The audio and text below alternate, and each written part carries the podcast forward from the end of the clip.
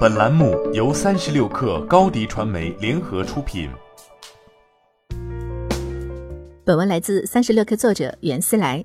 四月二十六号，欧菲光官方宣布成立元宇宙事业部及 IoT 生态事业部，前者主攻 VR、AR 领域光学镜头、影像模组、光机模组和整机组装制造等，后者覆盖智能门锁、网络摄像头、机器人等相关产品。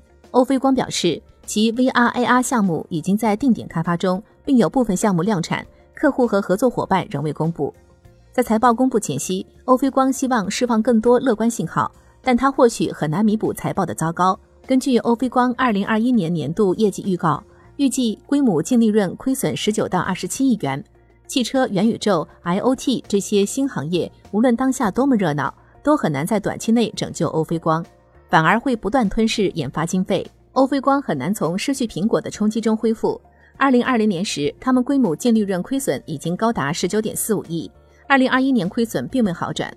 二零二零年时，欧菲光的三成营收都来自苹果，而且毛利不过百分之八左右。依靠苹果庞大的订单量，欧菲光仍然有稳定的利润。正因为进入了以苛刻要求闻名的苹果供应链，欧菲光拿到了小米等安卓大客户的订单。过度依赖苹果单一客户是所有果链企业的通病。脆弱的光环在苹果宣布终止合作后碎裂。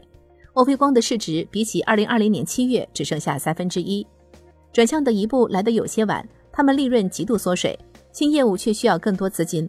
根据欧菲光财报，其二零二一年第三季度研发投入增长百分之八十一点四七。还在国链时，欧菲光或许能承担这一费用，如今这将是又一负担。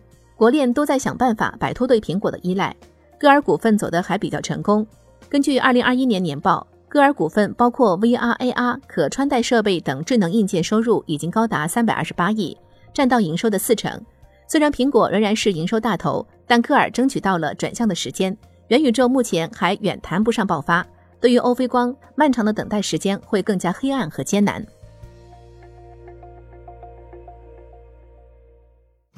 你的视频营销就缺一个爆款，找高低传媒。创意热度爆起来，品效合一爆起来。